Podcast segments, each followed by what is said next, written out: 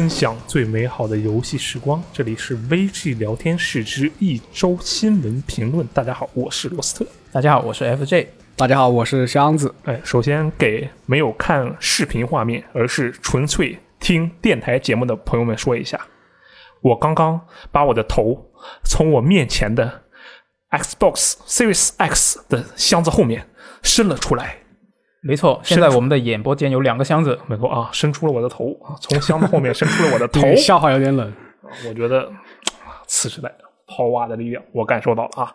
这一周是次时代主机发售的一周，嗯，哇哦，七年之痒就在今天，对不对？是划入次时代了啊，我们也终于顺利的是吧？啊，进入了次时代。啊，拿到了这个次时代主机，没错啊。我们这个这周的新闻呢，也都是主要和次时代主机有一些比较密切的联系，对不对？是好，各种评测，各种大佬互怼啊。没错，我们自己也有一些相关的内容要跟大家聊一聊，对不对？是，哎，这个都有什么内容呢？就请艾薇跟我们讲一下。呃，那这周的话，其实因为两家的主机都已经发售了嘛，没有错。那所以外媒其实也公开了一些他们的一些评测。啊，对。那首先我们先说最先公开的，那当然就是先发售的这个 x S x 啊，没有错。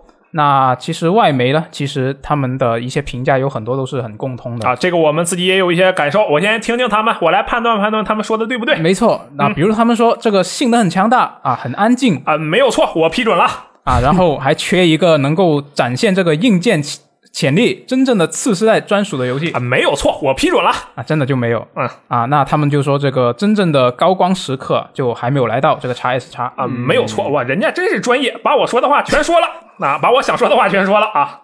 我觉得人家说的非常的对啊，这个首先我们它其实有讲了很多内容啊，对对对，我们自己也是，我大概体验了，其实也就五六个小时，因为这个机器到的比较晚，嗯，然后性能强大且安静，这性能是否强大呢？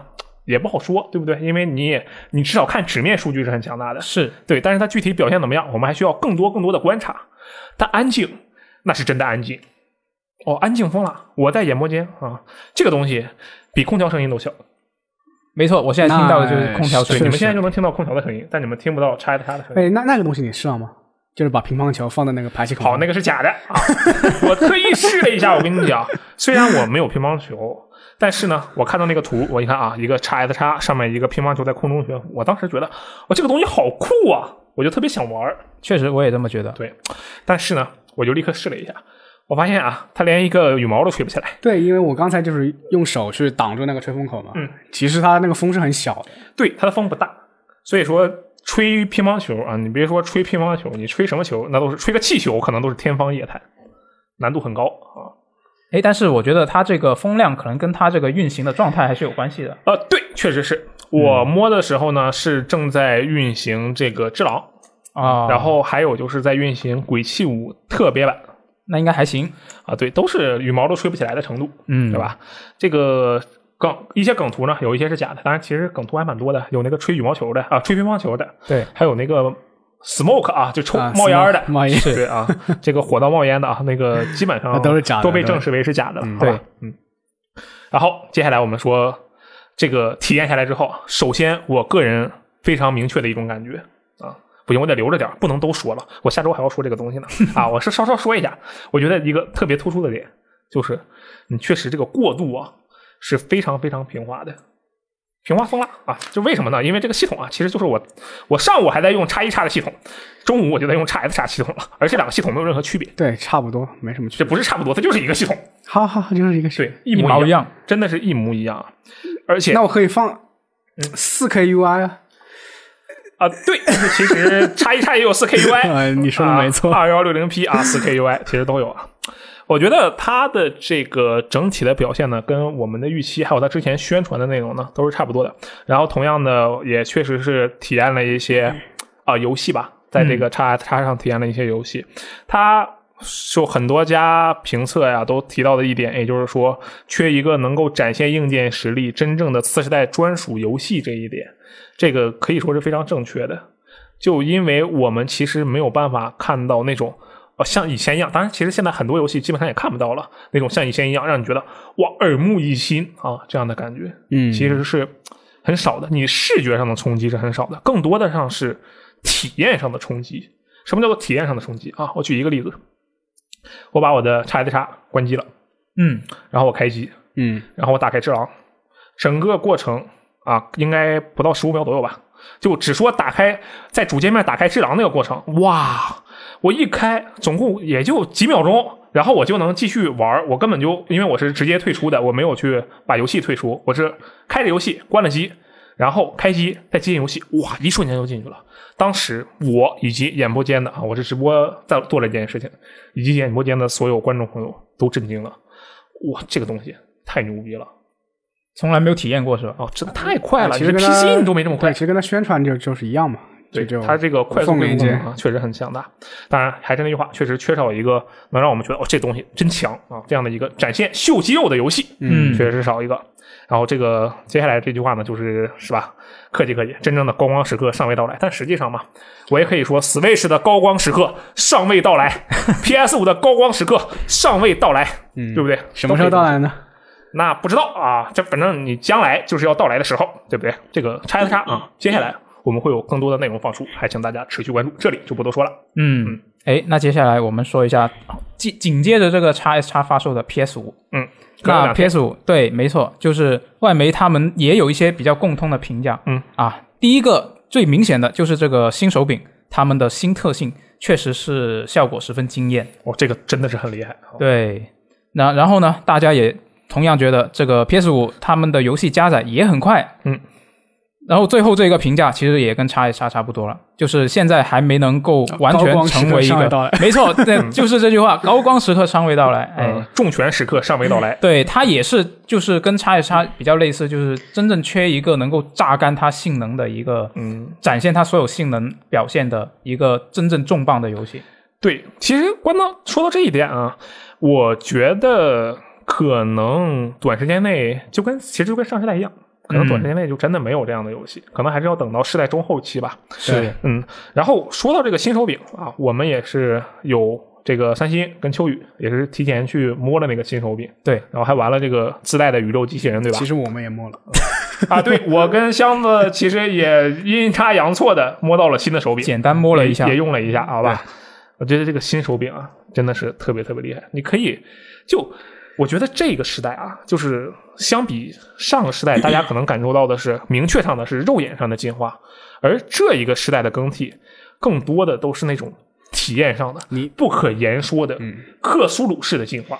你你讲你讲的很客气，就是没什么进化 那应该还是不至于吧？不，也还是有，还是有，还是确确实是体验上的进化。对，那个扳机确实很不一样啊。就是其实说实话，别的我也没感觉出来有啥区别，但那个扳机真挺厉害。那个震动是吧？我倒是觉得就是更更符合人体工程学一点，就握起来比较舒服。哦，对，对，这个这个还是挺明显的。对，说到这一点，它 PS 五和 Xbox Series X 刚好这两点是相反的。PS 五那个手柄做大了，对不对？嗯然后 x S x 那个手柄，它其实是把那个弧度变小了一点，是为了更匹配小小手的尺寸。对，这啊就是这个是啊，叉 S 叉手柄，没错，远看没什么区别，其实。然后这个游戏的加载速度呢，因为我们之前也知道 SSD 里面是吧？PS 五倒过来就是 SSD，对，没错这个，事情之前也是，无论是官方啊还是怎么样，都宣传了很久，所以可以说是呃意料之中吧。我们后面也会有一个关于这个的详细新闻，我们后面再说，好吧？嗯嗯。哎，那接下来就是本周除了各自媒体各自对这些次世代主机做了这一个评测之外呢，嗯，大家就还有媒体对这个两款主机的一些加载速度进行了一些对比，嗯但是这个结果就非常的让人意外。嗯，为什么呢？就是 PS 五它本身的规格上标出来的那个速度是比较快的嘛，相对于对 x S 叉来说，嗯但实际上测出来的结果呢，就并不是这样。哦，那这个外媒 The Verge 它测了两台主机，它的冷启动时间是差不多的，但是唤醒时间 PS 五就比 x S 叉慢了不少。嗯，然后在游戏测试里面呢，命运二进入菜单和进入这个欧洲无人区的时间，PS 五都比 x S 叉慢。嗯，然后这个编辑就说他自己测试的绝大多数兼容游戏都是 x S 叉比 PS 五快。嗯，这个数据准确的说来讲，就是快了个十秒钟左右。当然，这个基数本身就已经比较几秒。几秒到十秒对，左右。呃，因为就比如说 x S x 它比 PS 五快十秒，但 x S x 本身也大概需要个四十秒或者五十秒左右。对对，这是一个比例的问题，我们还说对，其实清楚了。他们的是的浮动都是十，就是加载时间、读取时间都是十秒到五十秒之间。对，这个本身时间就很短，嗯对，他们只是在这个短短短的中间，然后再去求一个差。对，是的但这个实实际情况是 PS 五要比 x S x 慢。对，嗯就如果你要跟本这个新的世代跟之前的世代来比的话，这本身已经快很多了。啊只不过那它两两个次世代主机在对比的时候，就会有一个差距。嗯，然后这除了这个 The Verge 以外呢，这个 GameSpot 他们也测试了不少的游戏，比如说这个大镖客二。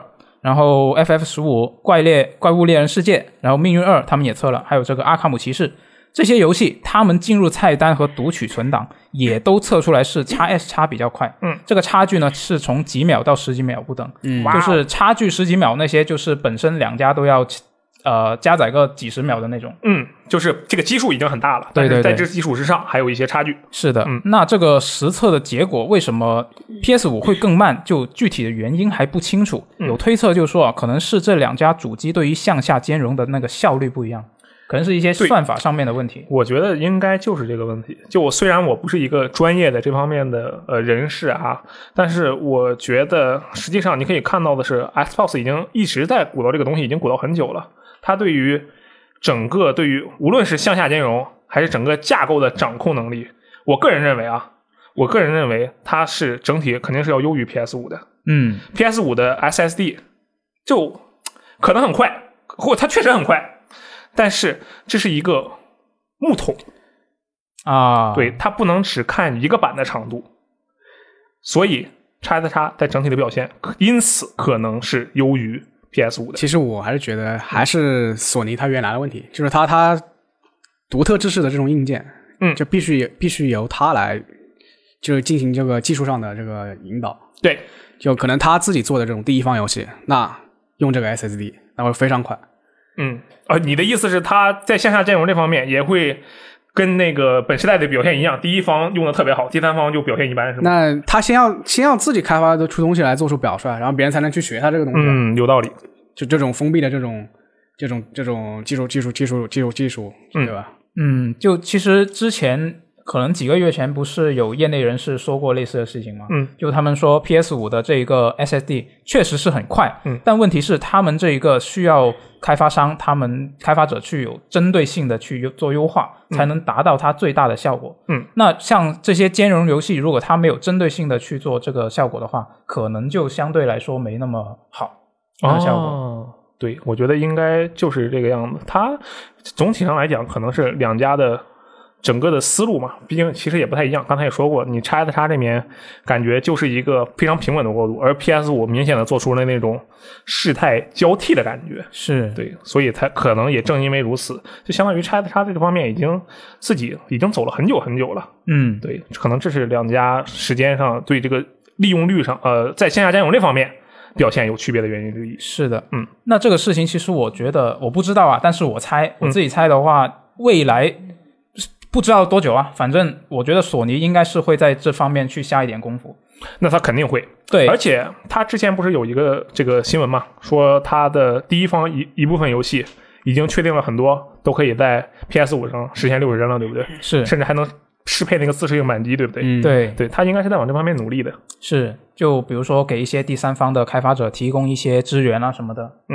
就互相，相当于是互相扬长避短，呃，不对，是取长补短啊，就是取对方擅长的部分，补充一下自己家的能量。怎么说？呃，怎么说？感觉微软它本身在 PC 平台就已经有一定的建树了。嗯对这个 SSD 这种技术对它来说，这种过渡过渡其实是比较容易的事情。嗯，轻车熟路。对，是，哎，那除了这一个啊、加载速度的对比以外呢，其实这一周啊、索尼官方它是也公开了一些关于这个 PS 五新主机的一些很多的具体细节，嗯很多一些内容是之前没有明确的说过的。哦，对，就他说了很多，那篇那篇呃 FAQ 其实是很长的，嗯然后我这里说一下一些比较重要的点，大家比较关注的点啊，嗯，就其中一个是这个新手柄的续航，它预计是跟 PS 四手柄类似，充满电需要三小时，嗯，那实际上呢，这个新手柄它的电池容量是比 PS 四的手柄要大的。但是如果他说续航一样的话，那我们可以推测，这个次世代的手柄它那些新特性其实可能会比较耗电。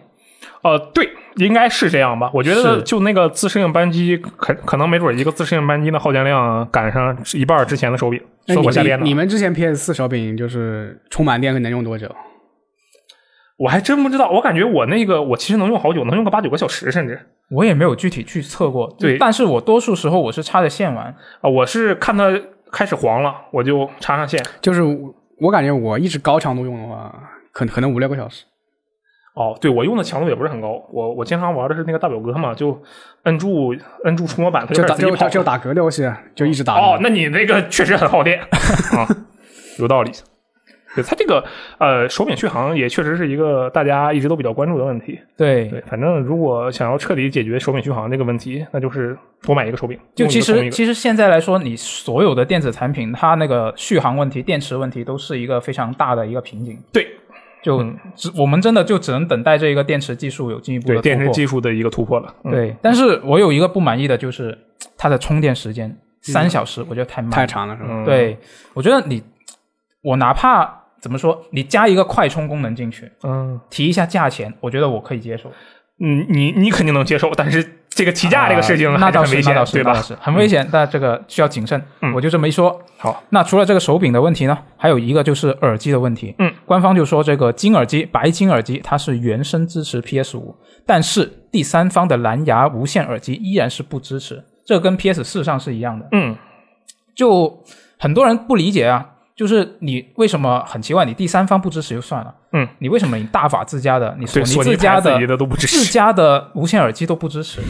那有一个说法是，它这个你用无线耳机来连的话，它可能会有一个延迟的问题。嗯，那它自己官方认证的，比如说这个金耳机、白金耳机，它可能是经有有过一些针对性的，根据游戏延迟这方面的优化，对，哦就有一这么一个说法，我也不知道是不是。，OK，我之前其实是拿小白兔，就是那个苹果的那个当年还是三点五接口的那个苹果自带耳机，啊，然后是插在了 PS 四的手柄上。嗯，然后啊，虽然我这个不是无线的耳机啊，但是就插上之后，它其实是它它是是是声道残缺还是怎么样？反正它没法正常使用。哦，这样吗？对，就用起来很艰难，就根本就没有办法用。就我往里使劲插的话，就是完全插好的那个状态，嗯，然后它会进入一个就好像只能听到一个声道，还不是一个声道，就只能听到一个很奇怪的声音。但还是就相当于你听一首歌，但你只能听到旋律，你却听不到歌词。这么神秘对这种这种感觉的一个体验。啊，这种情况可能会跟那个接触不良有关。哦，是这样吗？反正我当时鼓捣了半天，没鼓捣明白，我就心想，嗯，可能是不支持。但这么一说的话，也有可能是我自己有问题。有可能，嗯有可能。好，然后除了耳机之外呢，还有就是一个有比较多人不满意的一个点，就是它 PS 五是不支持像 x S x 那种快速切换游戏的。哦它虽然启动游戏很快，对但是你打开第二个游戏，启动第二个游戏的时候，前一个游戏就会自动关闭。嗯，而且它不像 PS 四那样，你启动第二个游戏的时候，它会提示你要关闭要关闭前一个游戏对，它就直接关了，它没有这个提示。哦，这么厉害啊？对，现在是 PS 五是没有这个提示，那它是它就。直接关了。啊，反正它就没有办法像叉 S 叉那样快速切换。但这个东西的话呢，我觉得你有肯定是好，但是也不一定每个人都需要。呃，快速切换这个东西确实是可能不是每个人都需要。对我我不过你说它自动关闭前一个游戏却没有任何提示的话，这个我是比较震惊的。啊，对，这个我觉得还是有个提示会相对好一点。嗯，毕竟你关闭了之后，你不是你没有办法再回到原来的那个地方，说不定我忘记存档了呢，嗯，对？对，啊，然后还有就是 PS 五没有专门的网页浏览器的应用。嗯，这很正常，就为了防破解嘛。嗯，但是呢，官方其实也在后面的采访里面有提到过，嗯呃，这个他们现在是觉得不需要有这个浏览器，但是如果呼声足够大的话，他们会考虑再做进去，啊，那就再看一下情况。嗯，然后下面这个呢，就比较多人有意见了，那是什么呢？次世代游戏。次世代版呢的游戏，它是不能储存在外置的 USB 设备上的 哎呀，啊。但是呢，官方说了，他们正在探索通过升级来实现这个功能。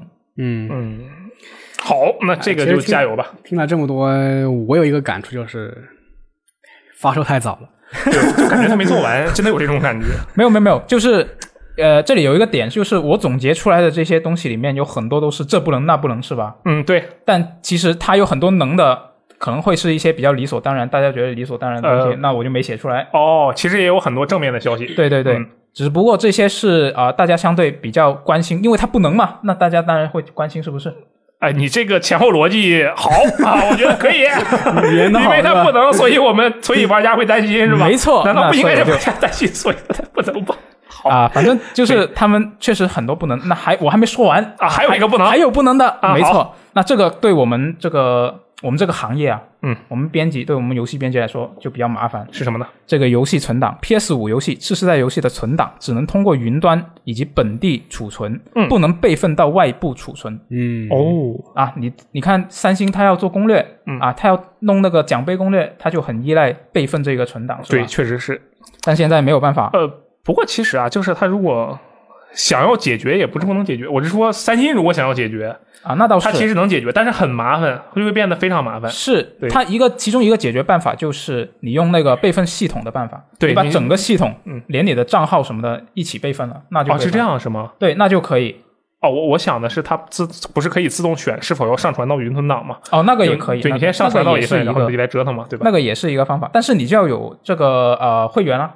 就比如说我们、我们平时有一些游戏不是激活在公司账号吗？哦对公司账号是没有会员的，哦，对，那就很尴尬，是吧？很尴尬。那就很尴尬。想存档下下来，你要再买个会员，没错，那就哎这是个赚钱的方法。来，索尼肯定你想通了，跟你说。赚我们媒体的钱是吗？确实是。那还有一个比较值得关注的点，就是这一个虽然它他说这个 PS 五游戏不能够备份到外部储存，但是你在 PS 五上操作这个 PS 四的游戏是可以备份到 USB 的外部储存的。嗯，也就是说，它不是系统不支持这个东西，嗯，那而是它没有给 PS 五游戏存档开放这个功能。就就是不是技术上的问题，对，不是技术上的问题。那更加印证了我刚才的猜想。对，这就这就很危险。那 我觉得是疫情的原因，搞得大家事儿啊都干不完。嗯，哎，反正反正大家确实他他有说以后就是通过升级的方式把它把它补上吗？这一点他没有说，他好多其实都没有说。嗯对，好多都没有说。嗯，是但是我就想起之前是，呃，有一款游戏，哦，是蜘蛛侠。啊，怎么了？？当然，这个跟系统可能没什么关系啊。嗯蜘蛛侠之前说，我们这个游戏没有办法把本世代的存档转移到次世代去，嗯嗯，对，然后有玩家就很批评他们嘛，对不对？嗯对。然后我记得就是前段时间他发了个通告说啊，我们已经实现了这个能力，大家可以把本世代的存档转移到次世代上去了。啊，就首先从两个角度来说，就刚才说的那些功能，那些不能，嗯，确实很有可能在某一个时间段变成可能，这是是一个角度，是的就是，大家可以对他抱有期待。第二个角度啊，就跟我上周的想法是一样的，我觉得这个他们的这个宣发呀有点问题，何必呢？你说你挨一通骂，然后你的游戏还没出啊，出了，出了一天啊，那就挨一顿骂，然后游戏出一天，然后这个再说啊，这个事儿其实能做到，你就白挨了一顿骂。是，对，确实是这个比较尴尬。呃事情又做了，然后还挨了骂。然后还其实。其实是有人问他你这个能不能，他说不能，然后被骂被骂之后又能了。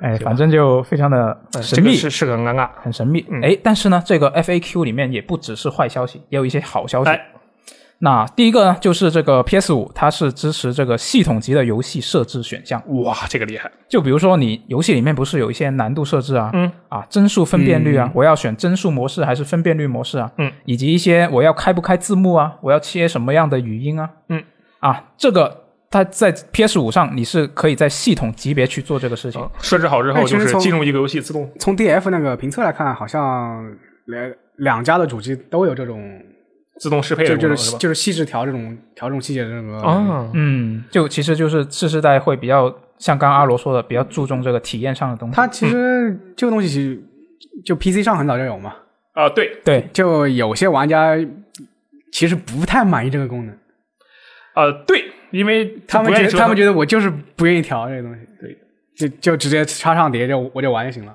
嗯呃，你要这么说的话，其实它有这个功能，可能我我自己也确实不会去用。嗯，因为不同的游戏，我要选什么难度，我要选什么语音，我开不开字幕，开是吧？对我可能会有不一样的选择。嗯，那你统一了之后，说不定我还是每个要去调。对，很有可能这样。而且实际上，当今的大部分游戏，它都是拿就是那个普通难度，就它默认给你的东西，嗯，往往其实就是在绝大多数情况下啊，就是适合你的那个东西，无论是难度还是分辨率还是什么什么所有的东西的事情，嗯，它都是往往会默认设置成最适合你的那个情况。然后你再去挨个调，其实反而可能会有些麻烦吧。但这个我觉得有这样一个功能是好的，反正你也可以不用它嘛。对，不你可以不用，对那就跟以前一样了。那也是，嗯，然后另外一个好消息呢，就是有啊，鼠毛社在本周是测试了这个 PS 五的兼容游戏性能。哇哦，那它总体的一个评价就是令人满意。嗯，那然后我们详细说一下好的一些点，就是有的次世代有次世代补丁的一些游戏，比如说这个《对马之魂》、嗯，往日不在，他们都能稳定六十帧。哎，第一方游戏，是的，然后没有补丁的，比如说这个《古墓丽影觉醒》《最终幻想十五》《震荡防卫三》，他们的帧数也比较稳定。啊，好，然后有一些比较难难关的一呃难攻克的游戏，比如说这个初期不锁帧的《恶灵附身》啊，《直到黎明》《神力科杀》嗯这些，他们这些游戏是在 PS 上。PS 四上面的帧数表现是比较差的，哦然后在 PS 五上呢，他们都获得了一个比较稳定的六十帧。哎，这个很好，就相当于是硬件上其实有一个大的提升，然后直接把整个游戏给带上去了。是的，那这些是好的部分。那嗯接下来我们说不好的。啊，还是有不好的部分还。是有不好的。那不好的部分呢，就是有部分的 PS 四游戏呢启动，他们会显示游戏可能出现意料之外的问题。嗯啊，但这个只是一个提示啊。鼠毛社他们测试下来出现这些提示的游戏，其实也没有出现什么特别明显的问题。嗯，这个也很正常嘛，就跟上周说的一样，它就是为了这个安全起见。是严谨一点的说法，对其实就是。然后出版不锁不锁帧的这个《刺客信条：大革命》，它的过场还是掉帧比较频繁。嗯，但是如果你打过一个补丁之后呢，它就会稳定锁在三十帧，就还是没能做到六十帧，嗯，就比较遗憾。啊，那是蛮遗憾的。对啊，另外一个遗憾呢，就是《血缘诅咒》也还是只有三十帧。这游戏就是要出次世代版，我跟你讲，它绝对是要出次世代版，啊，你这么说否则很有道理。否则它不会在这儿接着锁三十帧，那肯定是要出次世代版，就是想再捞一他遍钱。你记不记得以前就是有个例子，就是它黑魂往嗯 PC 上移植的时候，嗯，呃，从三十帧调到六十帧，它那个击打的那个帧数就变了，啊，对，然后就我不记得是一刀算两刀，还是还是伤害变了，嗯，哦，这个事情确实是有，反正我估计因为 FS 它它有这个有这个先例在嘛，我觉得它可能那个设计上这个血缘它可能也是按照三十帧的设计来做的。嗯，你你如果要调成六十帧的话，不仅是硬件方面要升级，然后你整个游戏可能游戏你你游戏你要改，啊说到这个有道理啊，就我不是用叉 S 叉用了一会儿嘛，嗯。然后玩那个忍龙去，就我玩了忍龙，玩的只狼，然后六十帧的只狼原明显比不是六十帧的只狼简单，而高帧数的忍龙明显比六十帧的忍龙要难很多，因为帧数越高，忍龙里面那敌人他就越凶，嗯。这是个就是血缘可能也确实有这样的情况。哎，要这么说也行吧，因为毕竟是吧，老版的这个 PS 四玩血缘诅咒，三十帧也没法稳定，对不对？嗯，你现在 PS 五能稳定三十帧啊，也是还行吧，也是一种提升，啊也行也行，可以可以。强行也行。但我觉得它就是，哎，行了，就是希望它赶紧出次世代版吧。嗯，是的。然后还有一个不好的地方，那这个不好的地方，其实我觉得也怎么说？哦，我们我先说完吧。嗯就是这个 PS 五它的线向下兼容，对于老游戏的提升，就基本上止止步于这个帧数的提升了。嗯，就没有一些像 x S x 那种，比如说机器学习啊、自动 HDR 效果啊、十六倍各项异性过滤啊，啊，它就没有看起来可能会比这些东西。较糊。对，嗯就是只能是提升帧数。那说白了就是它的这部分内容，除了那些有补丁的游戏以外，其实就是硬件上硬实力的提升所带来的效果的提升。对对基本上是的。嗯，像说白了就 x S 叉优化的多一点呗，在这方面。对叉叉它这边这几个机器自动学习，还有向下兼容的几个技术，都是它非常引以为傲的资本。就我们现在再去玩大表哥初代，也能感受到，就哎，这东西一点都不糊，而且画面特别好看，就是这个向下兼容的一个能力吧，算是、嗯这一方面确实，呃，PlayStation 这边可能还要加强，不过也有可能是吧？它这个肯定，我觉得优先度可能也不在这儿。可能后面会还是把更多的优先度，就像它以前一样，都先放在第一方面做游戏。，嗯，哎，那接下来下一条新闻也是跟索尼有关，这次是彭博社的报道啊。哎，他们就说啊啊、有知情人士告诉他们，这个索尼的高管其实已经考虑为他们自家的游戏涨价有一段时间了。嗯，就之前这个《恶魔之魂重置版》以及这个《毁灭赛车全明星》，他们不是都已经去到了这个六十九点九九美元、的七十美元这样的一个档位吗？嗯对，那现在其实就有人出来说，在他们定下这个标准之前，索尼还一度研究过要不要把这个价格提得更高。哇八十美元，是，那这个报道的最后，彭博社是引用了一家啊、一个分析师的评论，分析师就说啊，这个微软和索尼发行的游戏更有可能以低于竞争对手的价格来推动硬件销售，所以整体的这个游戏市场呢，随着游戏的推移，越来越多游戏出现的时候，他们的价格可能会逐渐回落。但是七十美元的这个价格，可能它会在短期内继续存在，因为短期内消费者肯定会买账。嗯，你们怎么看这个报道？我觉得他这个首先他说索尼其实在很早之前就开始研究涨价这个事情，这并不令人意外。对为什么呢？因为就连我都在很早之前就在研究涨价的事情了。哎，你就对不对绝绝对会涨价。我觉得这迟早会涨价啊。是，我觉得其实涨价这个事情呢，本身我我嘴我嘴上是这么说，我说这个东西涨价不好，我肯定的，什么东西涨价我都不乐意，对不对？对，最好不要钱。对，呃，对啊，白嫖王我就把话换在这儿，不要钱的东西，哎，好啊。但是实际上呢，我们最终看重的，我认为其实跟价格关系还不是很大，嗯，为什么这么因为说？比如说，首先我我个人是比较看重价格的原因是我确实工作需要，我需要购买大量的游戏，对不对？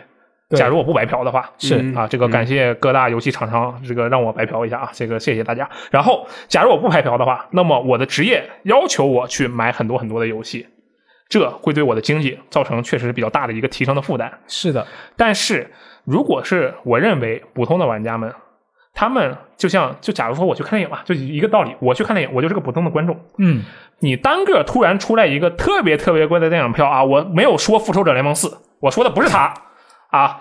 你让我偶尔去看那么一场，我可以去看。为什么我可以去看？因为我知道这个东西我是很想看的，我就愿意去多投这个钱。我就相当于我就我就算默认我自己被宰了一顿，我我承我认了。啊，游戏涨价也是同样的道理。这东西，我认为，我认为这个东西它最后取决，只要它不涨得特别离谱，其实取决于玩家自己主动是不是特别想要这个游戏。一旦你非常想要玩这个游戏，比如说《战神：诸神的黄昏》，那你涨到八十美元，我觉得可能都不会有什么问题，就是因为大家对这个东西的品质是有一个自己的标准的。你觉觉得这个东西卖七十美元、卖八十美元是都是没有问题的，卖六十美元啊，可能还稍微便宜了一点。但如果你是某 K，那、前面是个数字，某 K 啊，不是三 K 啊，这个很危险啊，不是三 K，不是三 K 啊，你是某 K 的话，那你这个东西涨价可能就会引起很大规模不是一 K，不是二，不是三 K 是吧？对 首先不是三 K，好吧，不好意思，没没有料到这一点。我我当然我这只是我个人的一些想法。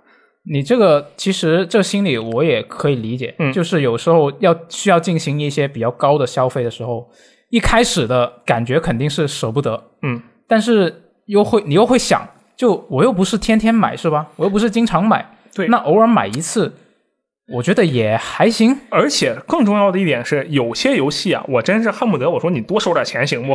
比如说《神界原罪二》啊，嗯我就直接说全名了啊。比如说什么《大表哥二》，对不对？你当时你就啊，当然他有有给我提供多砸钱的版本啊，他也确实哎，提供了。大表哥二，我觉得六十美元还是买的挺值的，因为两张碟。你是按碟算的是吗？那他分十张下。次他分十张碟。那我建议那个箱子去买一个那个《刺客信条：传奇合集》啊，里面很多碟。呃，就是说有些游戏我是真的还其实蛮希望它多多赚点钱，可以这么说。就《神经元的二》可以说是非常典型的一个例子，因为拉瑞安当时当时的拉瑞安看起来就嗯好像没那么钱啊，但是游戏又做的特别好，就恨不得想尽办法给他砸钱。所以说，像是这样的游戏，虽然可能不多，但是它涨价或者说它卖的比别的游戏更贵，都是没有问题的。我是这样的一个想法。主要这个东西，你按游戏分，这个东西肯定不会不会错嘛，就品质高的贵一点，然后没有没有那个是不现实。没有额外收费，这个东西我觉得大家都能接受。但是问题是你这批涨了，其另一批也会跟着你走这个趋势，对吧？对比如什么不是一 K 不是三 K 的，那倒确实是，所以说这个我这个想法啊很好，但它其实然后但是他们的这个商业策略，我觉得是没什么太大问题，因为日本厂商早就这么干了。啊，对日本、啊日本的那个游戏本来就不是按照六十美元定的，什么九千八百日元、一万零八百日这元，九千八的日元很少的好吗？你你上来就一万零八百日元还行，人家大部分都是七八个八八好吗？你搞个一万零八还行。你 八方旅人呢？你搁这儿，反正相对来说比较不过确实很贵啊是就是最近一个例子，那个什么呃农村镇对吧？嗯，就在在 Steam 上，哦，对，那个游戏确实呃很普通版在我们国区是三百五，然后那个豪华版是五百。那个其实是它定我价应该我觉得是就是他把我们国区跟他们应该是跟他们日区是划了一个一个区域，嗯所以就就可以卖五百这个高价那。个游戏国区比港区都贵，特别恐怖。对嗯，它的这个呃，他反正就是吃定你了，你反正有一波人那会买，第一批会买，嗯我以后再打折无所谓。对，嗯，确实是。说到最后，就是这个分析师说的，肯定是短时间内消费者肯定买账，那是肯定的，嗯不然我们玩啥，对不对？这个东西它没升到八十美元，我估计他也是算过嘛，有个有个阈值，你到八十美元，那前期买的人实在太少了，对，然后就开始回落，或者是是你？太少了的话，没有这个什么人传人的效应了，对吧？我我没什么人玩，就没什么人说这个游戏好了。嗯，确实是，宣发不出去。嗯，对，总体来讲的话，我认为这个啊涨价这个事情呢，也肯定是势不可挡的事情。但就像很多其他的事情一样，它就是一个周而复始的过程啊。除了格斗游戏跟 RTS 游戏以外，所有的游戏都会有高潮跟低潮，只有这两款，只有这两个类型会一直走低潮。嗯 那太惨了。RTS 游戏，RTS 的游戏我感觉都卖不到全价了。啊，对 RTS 游戏实在是太可怜了。好，我们还是接着看下一个新闻吧，好吧？嗯嗯，哎，下一个新闻还是索尼啊。本周我们很多索尼的新闻。嗯，那这个新闻呢，它就索尼在本周表示啊，它预计 PS 四到 PS 五的过渡大概需要三年。那这个在这个期间里面呢，跨世代的游戏和次世代独占游戏可能会混杂出现。那这一个话呢，是这个 SIE 的副总裁啊西野秀明他接受接受采访的时候说的。嗯，他说考虑到这个 PS 四一亿多台的销量，而且现在还在增长啊，嗯这个 PS 四提供为 PS 四提供 PS 五世代的游戏是有着重要性的。嗯，他说在一定的时间内，希望开发者能够在啊、为这个跨代跨 PS 四和 PS 五的前提下进行游戏的开发。嗯。那报道就说，既然这一个索尼它是鼓励第三方工作室为两台主机进行游戏开发的，那外媒就推测啊，未来的三年里面，可能大部分的次世代独占游戏都来自第一方工作室。嗯，你们觉得这个推测怎么样？我觉得这个推测肯定是没有什么问题，因为他都这么说了，而且老实说三年，我觉得还还短了。短了吗？你觉得是应该多久？嗯，其实你对比之前的啊，那个 PS 二出了六年之后，那个嗯 PS 一才停止发售，嗯嗯然后 PS 三到 PS 二也是六年，然后 PS 四和 PS 三中间是四年，嗯嗯，然后它这个还比较保守了，我三年之后对，三年之后出 PS 五 Pro，啊。况且本来这个 PS 四的这个整体表现就，我感觉比 PS 三可能要好一点。那肯定是好，对，对，确实是好，不是可能，它就是好。所所以我这三年就是比较保守保守一个估计吧，可能还要更长。它的这个次世代独占游戏很有可能来自第一方工作室，就是这个推测啊。嗯，我觉得其实会不会，甚至可能第一方的那些游戏都会尽力推出 PS 版。啊、我觉得会，其实，我觉得这是一种可能性，但是这种可能性很奇怪。如果他真的那么做的话，我会觉得 PlayStation 这个策略很奇怪，因为他已经在主机上，在这个硬件方面，已经在非常努力的去推把两个世代分割开了。你可以看到全新的 UI，对全新的手柄，全新的体积大小啊，对不对？确实是，好，那么在这样的情况下，如果接下来的第一方游戏还都以这个跨时代的标准去研发的话，嗯，那会不会对它跟它的这个本身的思路是有区别的？对，其实我觉得你不论选哪一条路，嗯就是你跨时代也好，还是专注于关专注于这个次世代也好，嗯它其实都会有各自的一些好处和坏处。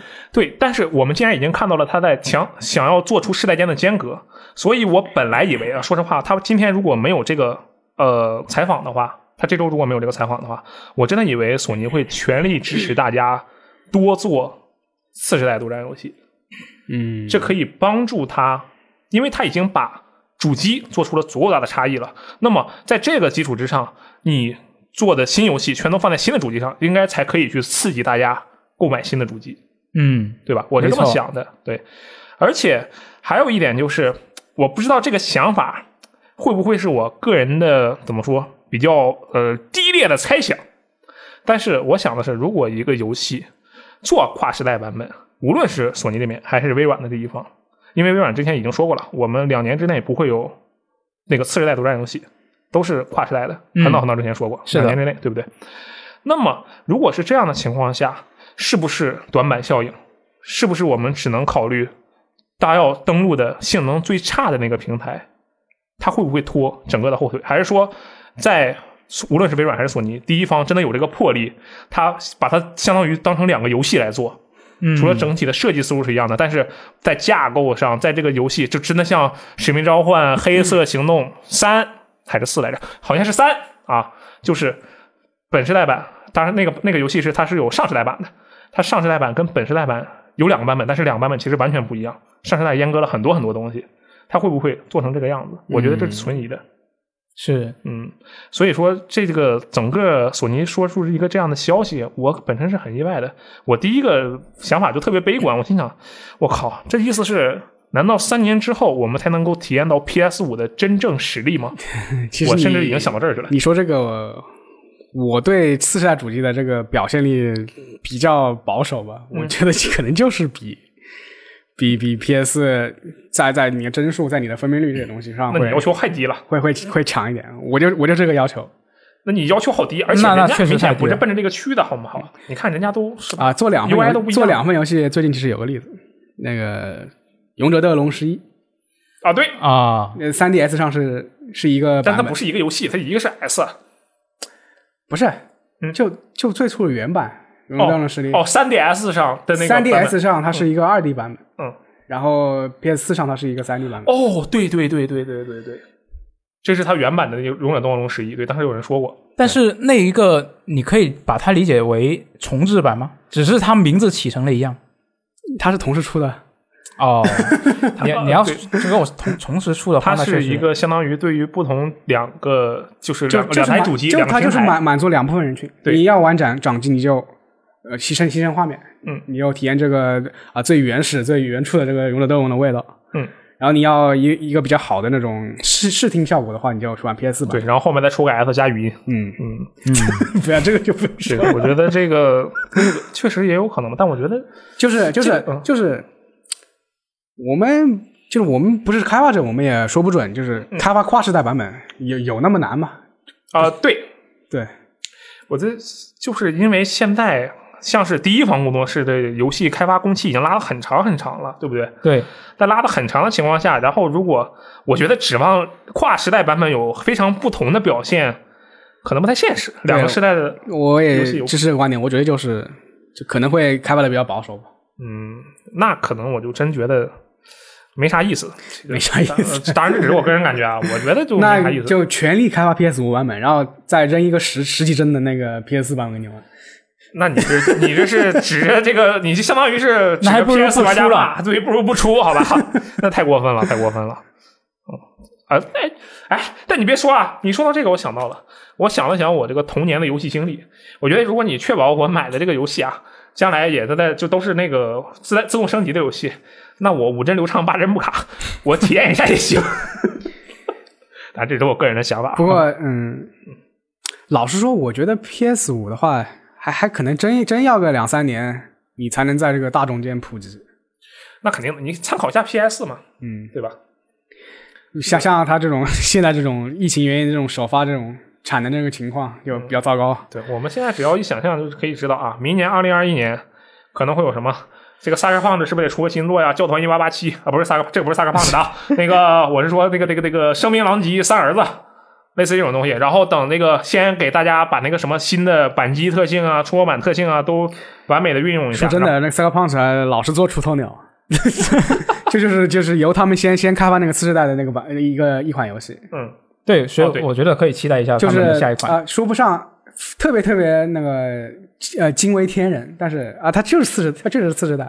啊，对，我觉得他就特别适合干这种事儿，嗯就上来先当个来头兵，然后到收尾的时候再拿个什么类似对马岛的东西出来，说哎，我们其实可厉害了。然后世代世代开头啊，开个先锋，世代收尾做个这个殿后，嗯哎，完美。确实，三个胖子啊，不错，不知道为什么会聊到这里，我们看下一个新闻好不好？嗯，下一个新闻就很厉害了，嗯啊，这是来自彭博社的报道。这个彭博社记者望月虫他在本周是发了一篇长文，嗯里面就提到了微软跟索尼当前对日本市场的动向。哦那这篇文章很长，我们也拆成了两个报道来写。哦，一个是微软部分，一个是索尼部分。没错，那我们先说索尼部分。嗯，啊，索尼部分呢，这个就听起来标题比较负面那、是什么呢？啊。我们的标题是索尼越来越轻视日本市场，嗯你这话说的好像是吧？我们也轻视日本市场啊，啊，对不对真的？吗？那那我我说一下里面的要点啊，它里面比较长。嗯，啊，这个分析师就透露，索尼的注意力已经从日本转移出去了。嗯，这个 PS 四的全球销量已经达到了一点一三亿台，但是日本地区的销量，PS 四是不如 PS 三，到现在都没达到千万台的销量。哇真惨。然后这个 PlayStation 美国市场的收入占比已经达到了百分之三十五，但是日本市场的贡献率仅有百分之十。嗯，然后呢，这个索尼发言人在这个报道里面是表示，任何猜测索尼将注意力从日本转移出去的说法都是不实的。那公司本土市场的重要性依然是放在最高级别。但是呢，这个望月虫它里面采访了很多人，嗯，很多来自有有一些是来自这个 SIE 日本的雇员，有一些有一些是来自 PlayStation 美国的总部，嗯，那其实都是很多是这个啊、呃索尼内部的人，也有一些外部的人，他们的说法其实很多都是对官方的这一个说法是相反的，相违背的。对，没错，相违背的，哈哈，就是轻视。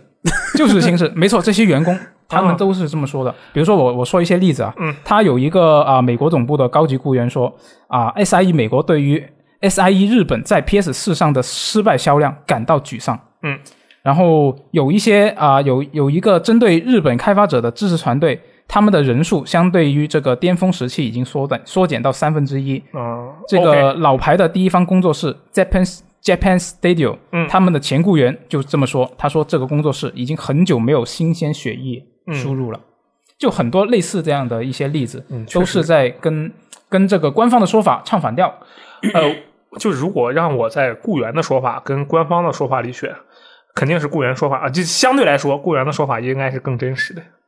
就官方说法，他肯定要考虑到很多公关形象的问题对对各种各样的问题。就其实我们如果采访多的话，也可以有这种感觉。就箱子经常采访，对不对？是吧？你就你去采访的时候，采访的时候人家说的都是漂亮话，然后你接触的一个工作室，那个是吧？人家的啊，我就最最讨厌别人说官话了，就没东西可以写，知道吗？啊，确实是，确实是。对，嗯但是如果我们去接触那些员工啊，你就能知道很多奇怪的消息。比如说，我最近就知道了一条昨天啊，今天才发售的 COD 黑色行动冷战的消息，嗯，是什么呢？啊跟它这个明显上完全不一样啊！是什么呢？啊，不说啊 不说可还行。啊，其实就是一些游戏本身的那个一些技术上的问题，还好，啊还好对，不是什么大问题。只不过官方肯定不会宣传这种事情嘛。对，嗯。那其实他这些呃内部人员的说法，嗯我觉得相对来说，像刚刚说的，你官方说法肯定有一些顾虑嘛。对。那你个人的说法，内特别是内部人员的说法，我觉得还是比较可信。特别是你不只是一个人，一个两个，他采访了好多个，没错，真的是一群人。嗯大家想看这个详细的，可以到我们的游戏时光 APP 上面对，看。这两篇文章其实还都蛮长的。对，都挺长的。对，对我们限于这个时间关系，就不在这里嗯多说了。我觉得他这个就索尼，他说索尼愈发轻视日本主机游戏市场啊，这个完全太好理解了。这我要是索尼啊，当然我我首先我不是索尼，其次我肯定也不会是一个成功的商人。但是我要是索尼，我肯定也轻视日本市场。为什么呢？就谁给钱多，我听谁的，这是逻辑特别简单的一个道理啊。我的大部分收入来源并不是来源于日本市场，那么我就会把资源相对的去倾斜，这是一个我认为，呃，我个人认为啊，是一个非常不正确的现象，很正常的商业逻辑是吧？对，非常正常的一个商业取舍。那你就那么点人，我为什么是吧？要给你投入那么多的资源？但其实日本现在来说也还是第三大的全球第三大的市场。那确实是，那日本你在亚整个亚洲地区就是日本卖的多，其他加起来都没有日本多。对，嗯那其实我觉得怎么说呢？你太就是心情上肯定是，嗯，不想他们轻视。对，因为毕竟你日本之前提供了那么多嗯，对，咱们肯定不能希望日本轻视，因为轻视日本跟轻视咱们区别也差不多了。对，是确实是差不多的。嗯，但是也没有办法，因为这个采访里面也提到过，有一个内部的啊，不是不是内部的，就是一个游戏产业的咨询公司的创始人，他就说了，嗯就是这个美国和日本的索尼的部门，他们的权力平衡其实是现在是比较不平衡的。嗯就是美国那边会势力会比较大，嗯，所以的话就他他就说没有办法期待美国总部会把日本地区的需需求重视起来。嗯，我觉得这个像你之你之你文章里面也写了一些，就是说一些迹象啊，比如把那个圈键插件啊换成这个给它周了对，统一，换成这个美美式统一标准。嗯，哎，对，说到这个圈键插件啊，刚好说一个大家比较关注的话题，就能不能改？呃能改，能改，但是是全局映射的改法，就整个就全换了，游戏里也乱套了。你游戏里显示的是叉，那你就要选对，圈就是就是他他他那个操作提示的时候说你要按圈键把东西什么东西捡起来，但其实你是按叉。对，这是整个就完全乱套了。如果你要这么改，这是你要说它能不能改，那呃能改，那我觉得可以把它当做是不能改。呃确实，除非有些音游吧，可能你可以呃不对，音游也不行，音游更不行音游更不可以对啊、对，这个反正就顺便说一下，我觉得这个其实哎，说白了还是那句话，市场决定走向，这个资本决定走向，太好理解了。我这是吧？箱子老师也写文章啊，我也写文章。嗯，箱子老师的那个一篇文章能给网站带来十万的阅读量，没有，我的一篇文章能给网站带来一万的阅读量。我的文章的阅读量还不是一篇新闻。啊，我就随便一说嘛，对不对？假设你的文章能给网站带来十万的阅读量，我的文章能给网站带来一万的阅读量，然后现在 FJ 是主编，然后我说给我一周的时间，我能把我接下来这篇文章搞好。然后箱子说我只要一篇，然后那接下来你说你选谁？箱子，那你看这很简单吧？它时间又短，它点击量又高，你凭什么信任我？我还能是吧？办公出气活，然后最后再给你搞个一万的点击量出来，那怎么办吗？这太好理解了，对不对？对这个事情其实也没有办法，就真的只能只能我我总觉得就是还还是有很多隐患，就包括游戏多样性这方面的东西。游戏多样性的隐患绝对特别特别大。对，是的，如果连索尼都开始把重心大部分放在美国那一面的话，那么就会导致本来这个不太好过的日本游戏更加不太好过，嗯，这是一个问题。哎，说到这一点，大家可以去看最近我们网站上新上的一篇文章啊，是这个箱子去采访了道叶敦志 哦，厉害了。啊，写的非常的好，大家可以去看一下。没错，嗯，哎，那除了这个索尼部分，这篇报道里面也有微软的部分。嗯，那刚刚不是说这个日本的市场，这索尼已经不太重视了吗？对，现在微软很重视。啊，这个报道就说啊，微软正在把目光瞄向这个全球第三大主机游戏市场，也就是日本。那这个 Xbox 的主机份额现在在日本基本为零哎，这个真不是夸张，它 啊，这个不是夸张，没错，真不是夸张。一一周卖个什么几十台、二十台这种。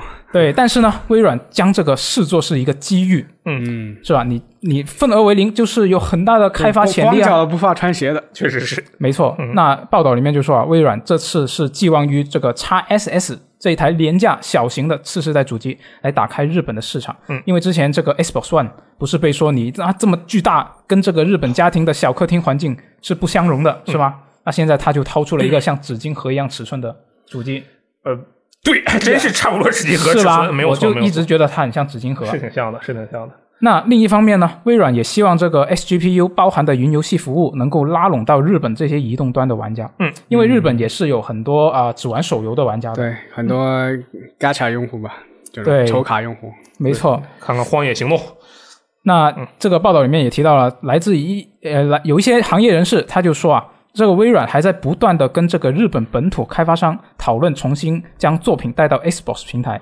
有多家日本游戏开发商就表示，微软曾经接触过他们，并展现了这个收购的意愿。这些开发商的规模是从小到大各不相同。我要说一个阴谋论，是什么？微软此番是为世家而来。哦，世嘉，哎 就世世家刚才刚刚才那个啊亏损比较严重嘛。吧对，Xbox Series S 是 Xbox Series Sega。如果你在啊，对，就就是改个名，就 Xbox Sega X。啊 Sega X 也看可以 Sega X，，Sega X 那那日本这些老粉就激动了，Sega X 出来了，那就很刺激。必买这个你是把人老粉当傻子呀？他还不知道那是 Xbox 吗？行，但我觉得你的想法好。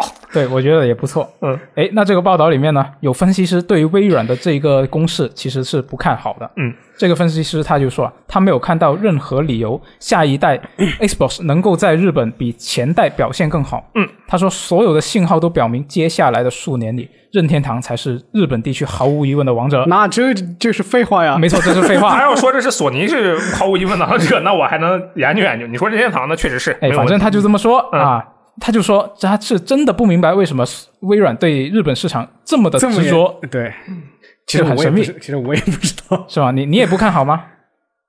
你你看好微软是吧？我说啊，他此番如果为试下而来，那情况可能会发生一些改变。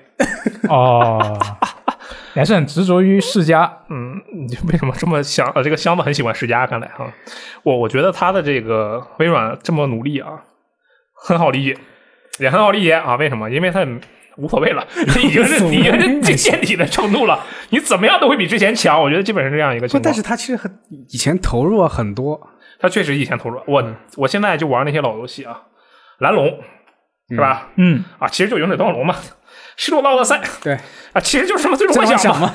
对不对？啊，两个都可厉害了。我玩的我就不是那种特别喜欢日式 RPG 的玩家，我这都狂玩，我天，玩的我不行不行的。但是对吧？依然没有能没能让这个 Xbox 三六零在日本你在那个日本中古市场看一下那个 Xbox 的光盘价格，你就知道 这东西确实是不火，哦，真的是太厉厉害了，五百日元收一个光环致远星的限定版。里面还有本阿尔西博士、哈尔西博士的手 这个笔记啊，我当时给我看愣了，当时我就买了一本。当时你就买了。哦，我当时就狂买。我觉得这个东西啊，它反正都已经这个样子了，而且它已经投入那么多了，嗯，对吧？那就他能接着干，我反而我觉得特好，我是很震惊啊，但我觉得特好，因为联想到以前不，这不是 Xbox，这是微软，他做的什么，比如说啊，动态磁贴，嗯比如说呃 WP 啊，啊，再看现在这个 Xbox 的努力状态，我都感动的要哭了。我说我天，你竟然不半途而废，我都惊了。很坚持。对，真的是很坚持。我从内心里非常非常的希望日本玩家们能够去尝试一下这台，就是怎么说，x S I 这叉 S S 这台机器。而且我觉得有一点啊，就你说我我不知道这个想法对不对，呃，中中国的这个整个的玩家游戏的环境，玩家的群体，嗯，是不是其实就跟日本的玩家群体所处的环境是相似的？除非除了人家是有这个，除非除了人家是第三大全球是那个游戏市场，有底蕴我说的是这个玩游戏的环境，是这样的环境。啊。玩游戏的环境，对，是这个意思。比如说大家的游玩习惯，比如说大家的游玩空间，是不是大家都买不起房子啊、都只能租个小房间？那确实，如果是这样的话，那我觉得日本市场其实是这样的，因为呃有个例子啊，就当年那个微软它推那个 Connect，嗯嗯，它就没完全没，它就是你像欧美人，他都是两三层楼，大客厅有大客厅，那 Connect 就是很好用，嗯，然后它这个东西推到日本市场就比较失败，因为对这个因为因为日本人没没有地方让你玩跟着 Connect，我当时记得特别清楚，当时二零零九年啊，微软第一次公布 Connect，那时候还不叫 Connect，叫 Project Project 什么玩意儿，反正不是 Connect。然后那演示是啥？一个小孩儿啊，拿张白纸画点东西，嘣儿往那个 Connect 往里一伸，然后那 Connect 里嘣儿出个小男孩儿，把那纸给接过去了，啊，就在那看，还摸小老虎。我当时一看那会儿，我就说。这扯淡！我有那么大地方放那张纸吗？我就开始思考这种问题啊。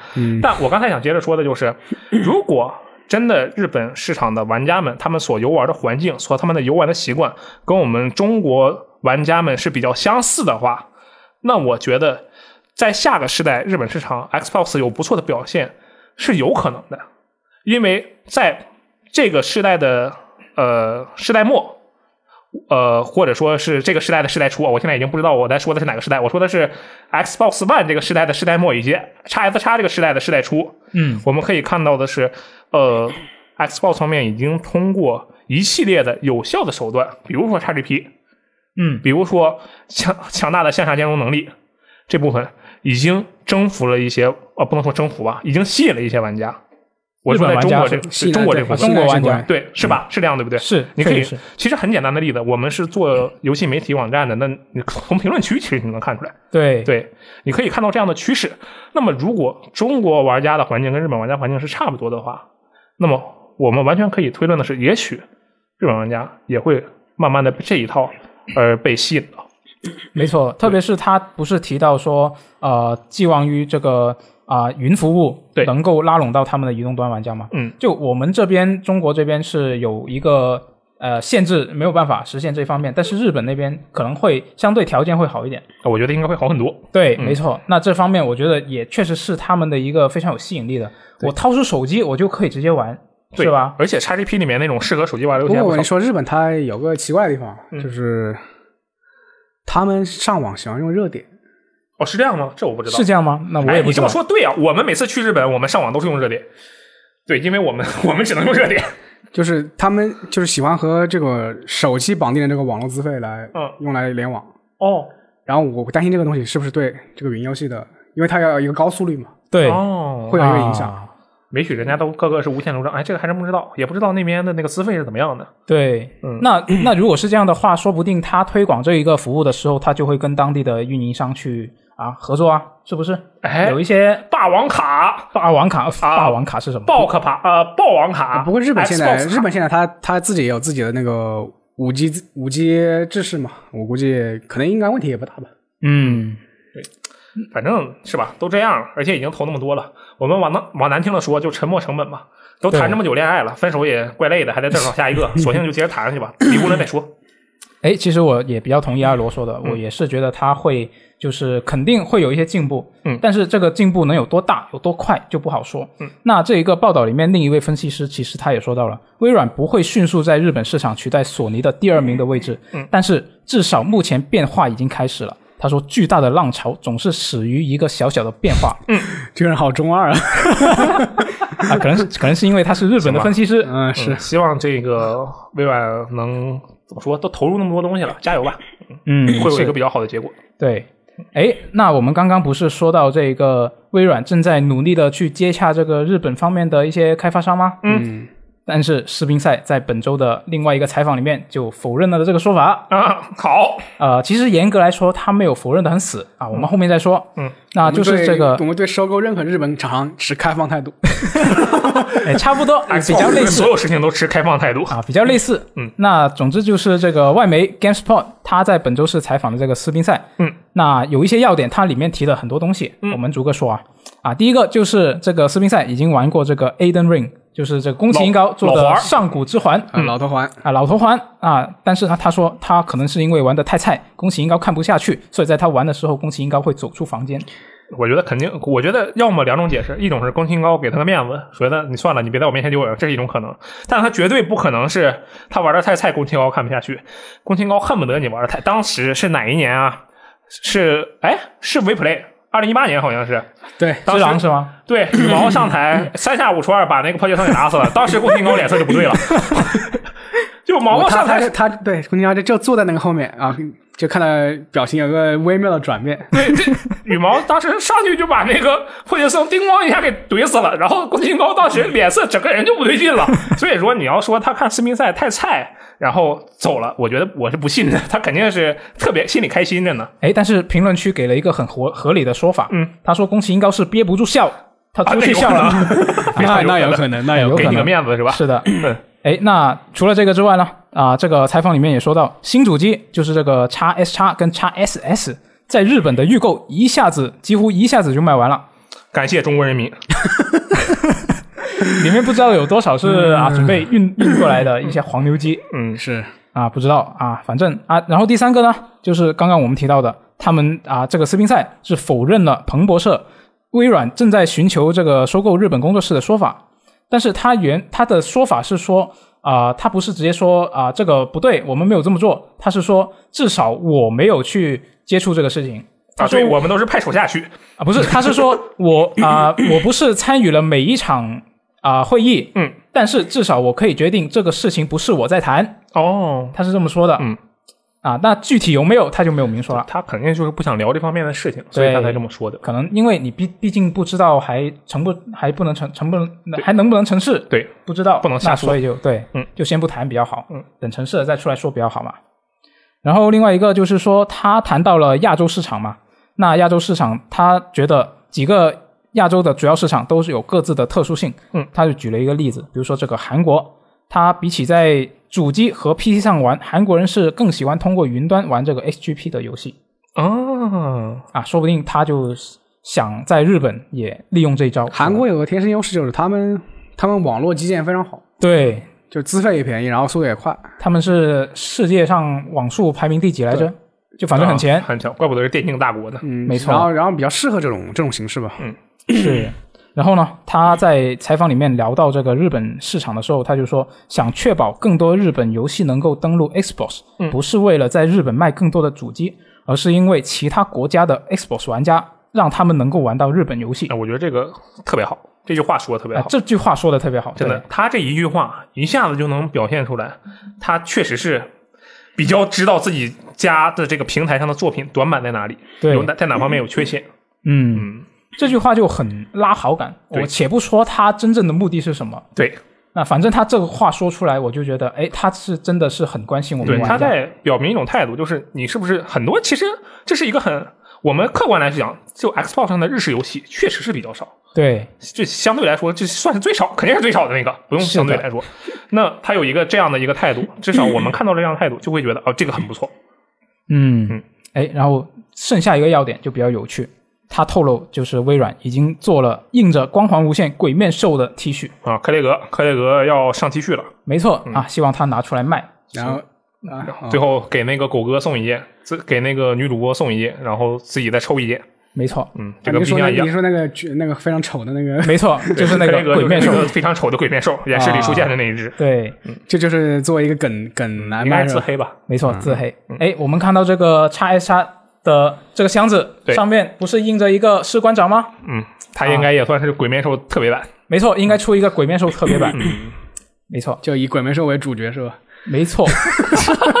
那那你这个是指整个游戏？馆长打一堆斯巴达三七战士，是，哎，那总之这个我们不知道它实际上怎么样，但是我觉得它应该还是在比较努力的去攻克这个日本市场，嗯，就看看之后情况怎么样了。跟上一条结合起来了，希望他对好运吧。我们来说，就如果你能能在叉这 Xbox 上玩到更多日本游戏，那就是比一件比较现实的事情对，肯定对玩家来说都是好事。对，你看我现在最近玩的几部《如龙》，全是在 Xbox 上玩的。啊！你在 Xbox 上玩的，啊，对，那可怕不？我除了《如龙七》，我剩下全是在 Xbox 上玩的。哎，那下一条新闻嗯就是这个《鬼泣五》特别版。那这个鼠毛社在本周是公开了《鬼泣五》特别版次世代主机的对比测哦，对，这个是因为其实本周有很多游戏都进行了这个次世代主机上的对比。对但我们之所以拿《鬼泣五》来说呢，是因为《鬼泣五》特别版怎么说？它嗯、你要硬说的话，它真还真就是个次世代独占游戏，是因为，这游戏在在主本世代主机上它不卖。对，对，虽然它其实就是个本世代游戏的强化版是的，啊，所以而且加上它的这个数据呢，本身也比较有意思，所以我们就把它单独拿出来说了一下。呃，总体来讲，其实就是两边的帧数表现，呃，画面的表现是差不多的。对，然后在帧数表现上，大部分情况下，呃，Xbox 有一点点优势，其实这个优势并不是很大。嗯我看了一下，大部分就是两帧到十帧左右的一个优势，而且那个十帧的基数是就已经超过六十90了。。对对，就都已经超过，完全都已经超过六十了。对，然后有一个问题在于，它的《鬼泣五》特别版在两个主机上，它有很多很多模式，对不对？同时，我比较个人关注的是那个一百二十帧的模式，嗯，但实际上在一百二十帧的情况下，这两台主机的表现都不好。对，都掉帧。就看了一下鼠毛的那个测试，嗯，他是说《鬼泣五》的特维版在 PS 五上偶尔会掉到一百二十帧模式啊，嗯，会掉到九十多帧。啊，那还掉挺多的，对，呃，当然那是极极端情况。嗯，然后叉 S 叉掉的更厉害，就就只有在这一个模式下叉 S 叉是帧数比那个 PS 五还要低。就嗯在这样的情况下，我就得思考一件事情，就卡普空是不是不用心？确实是，我觉得这这已经绝对，我我之前咱们不是也聊过那个关于呃 x SS 不能实现光追这件事情，对不对？是的，对。然后我当时的想法是，它在 x SS 上没有光追，但在 x S 叉上有光追。那么根据微软之前的说法，同一个内容在 S x SS 跟 x S 叉上的机型适配不会有太麻烦的情况出现。对，但是 x S 上却没有光追。我当时想法，要么是卡普空偷懒，要么就是那事儿说起来做起来没有像微软想的那么简单。嗯我当时更偏向于后者。但经过今天的这个《鬼泣五》特别版的这个一个报告出来啊，我更偏向于前者。我觉得卡普空可能偷懒了。鼠毛这是是不是说在那个 API 上，嗯，也也有些东西没适配好，所以导、哦对所以导致那个 x S 叉，呃，那是它在其他方面的其他方面的帧数本来领先，所以到了那个模式下，它帧数要落后对，那那是它的一个推测。啊。嗯我觉得这个可能也就变相证明了一点嘛，就是游戏表现本身怎么样，除了向下兼容，就是那些已经确定是什么样的游戏以外，大部分接下来我们将够看到的新游戏，还是要看第三方自己的一个是否用用心的优化。但其而且嗯实其实我就说一句，那个《鬼泣五》它的优化其实已经很好了。哎，对，而且卡普空已经算是日常优化王牌了，我觉得它已经是 T 一级别的优化了。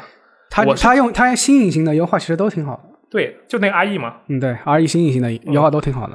呃也不知道为什么会这样，真的很奇怪。再加上我之前不是说过嘛？就是在那个 PS 方面，呃，PS 跟 Xbox One 方面，只狼的帧数实际上 Xbox One 比 PS 低好多，尽管 Xbox One X 比 PS Pro 的性能更强，对，是但它其实帧数更低，就是因为你其实也很好理解，就是 PS 占有率高，我就多用点新优化，是一样的道理。但现在 到了这个次时代，到了本时呃，妈呀，不知道是本时代还是次时代了啊，就说是次时代了到了。下时代，啊，到了这个下时代，结果还是有一个这样的、呃、奇怪的、没有完全优化好的状态，我是觉得卡普空这边有点问题。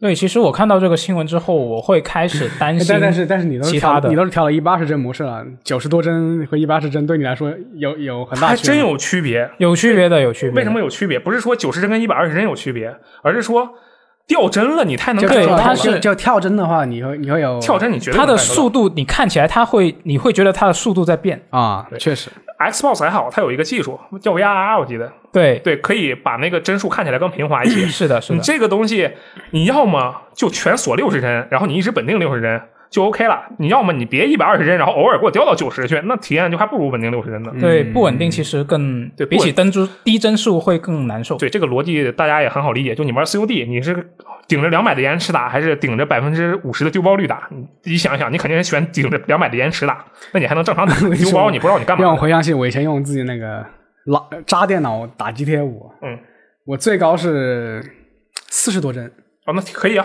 但是最严重会掉到八帧。那那我那我要锁八帧吗？你锁三十啊？锁八帧可还行。这个感觉以后还是希望厂商们能好好优化一下这个东西的表现，跟我想象的区别其实还挺大的。是，就是我看到这个新闻之后，我会开始担心其他的次世代游戏，就是他们会不会在 优化问题上会遇到困难。哦，对我担心，我主要担心就是日本游戏，主要是日本人们最强的日本人们，最强的日本团体，男子天团、呃、女子天团，也不知道是男女混合天团吧？嗯卡普空啊，优化男女混合天团都已经成这样了，那其他的厂我不敢不敢想象，对他们很危险，很危险。连卡普空都不行。就是很多日本制作人都都都说他们在技术力方面的话，已经离欧美还是有点差距了。嗯，对嗯，加油吧，加油吧！只能加油了。嗯，哎，那下一条新闻就是这个育碧的玩家他们比较不满的一条新闻。嗯，这个《刺客信条：英灵殿》亚洲版 PS 四和 PS 五的版本，他们的内容是做出了调整。这是育碧在本周发布的一个公布公告里面说的。嗯，他他们说啊，就因为这个亚洲版是一个共用的版本，嗯，它要符合这个日本 CELO 的分级标准，嗯，那所以呢，他们在这个版本里面对应版本里面减少了这些，比如说伤口的细节啊，嗯，血腥残暴的画面他们调整了，嗯。女性身上的布料他们也调整了，嗯，啊，反正就是和谐了没错，嗯。那后来这个事情就是很多玩家不满嘛，嗯那育碧东南亚发行团队就对此进行了道歉，但是道歉公告里面也没有提过未来是不是会通过这个更新来恢复一个正常的效果。我估计不会了。他就是道歉，然后改还是不会改的。对我也我也这么觉得不会改了，主要是他之所以跟那个有和谐，就是因为大家这次统一用了亚亚洲地区，就相当于是一个版，对不对？对，就是中日韩版。是这样一个版，嗯是对。然后啊，首先说它为什么是跟日本一个版，这个也是跟之前的逻辑一样，都特别好理解。因为日本亚洲市场里，日本市场一个人比其他所有地区加起来都多大？是的，销量，这是一个原因，所以他要跟着日本走。但这里面有一个问题是，近几年实际上育碧的游戏它都是跟欧版走的内容，内容上都是跟欧版走的。嗯但到了英灵殿，不知道为什么又开始跟日版走了，然后就导致它出现了这个和谐的情况。上一次和谐我记得还是看门狗看门狗初代，看门狗初代中有一个那个去买人的一个关卡啊，哦然后这个买人的关卡呢中间会有一些买一些是吧？呃，穿着比较裸露的人啊，就是这样的一个内容。然后如果你在呃 PS 主机上，当时是 PS 三玩的话，你会发现哦那些裸露的人们没有那么裸露，都好好的穿了衣服，呃，都好好的裹着块布啊，也没有好好穿着衣服啊，就没有那么过分。呃，我觉得他的这个呃内容调整呢，而且他说会不会恢复正常效果？我觉得应该不会恢复了。为什么不会恢复？因为嗯，PS 四它亚洲版是同一个版，也就意味着它是同一个 SKU。那么如果他想要更新的话，他要做我想到的一个比较简单的方法，再发两个 SKU，专门针对或者再发一个，就是除日本以外的亚洲地区版中韩版啊、对。然后这个东西要怎么免费更新呢？就是让那些已有中韩日、呃中日韩中中日韩版的非日服地区的玩家，免费再获得一个这个版本。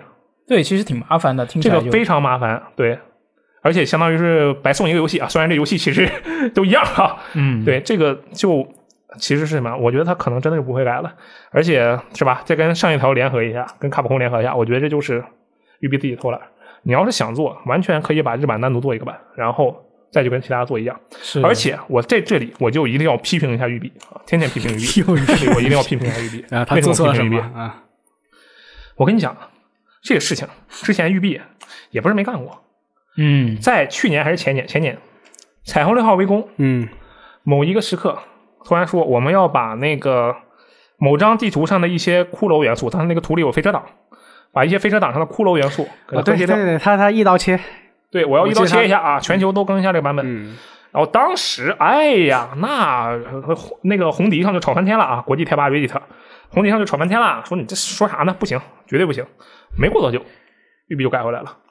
但我们现在啊，这个亚洲玩家们，除了日本地区以外的亚洲玩家们，也非常不满，对不对？对，你看育碧有什么动作吗？啊，还没。我希望他打我的脸啊，但是他目前还没有。我觉得他以后可能也不会有。这说明什么？你们这些人的声量啊，不值一提，他根本就不放在眼里。太小了，对，你要是欧美市场大头市场，那我我们不干，我钱，立刻给你给你改回去。但你就这么点销量，你跟我扯这个，是吧？当然，这个嗯只是对他的一个国际发行策略的不满啊。我对这个育碧上海还是我们的好朋友啊。好，最后就是这个本月的，其实已经不是本月了，是本月中旬啊。中旬对 XGP 的新增游戏啊，这个我们定番节目都说一下。然后这边呢，主机是加了战术小队，这个战术小队呢是跟之前 PC 已经卖了，但这次主机版又加了一个新的人物，就不是人物，是个机器，就那个《战争机器五》里那个杰克，那个小机器人、哦啊，加了个他，然后也加了一些新的敌人和新的武器。这个大家感兴趣的话可以玩一下，主机上表现还不错。对，嗯，然后这个《命运二》是 Beyond Light 的这个资料片啊，已经上线了。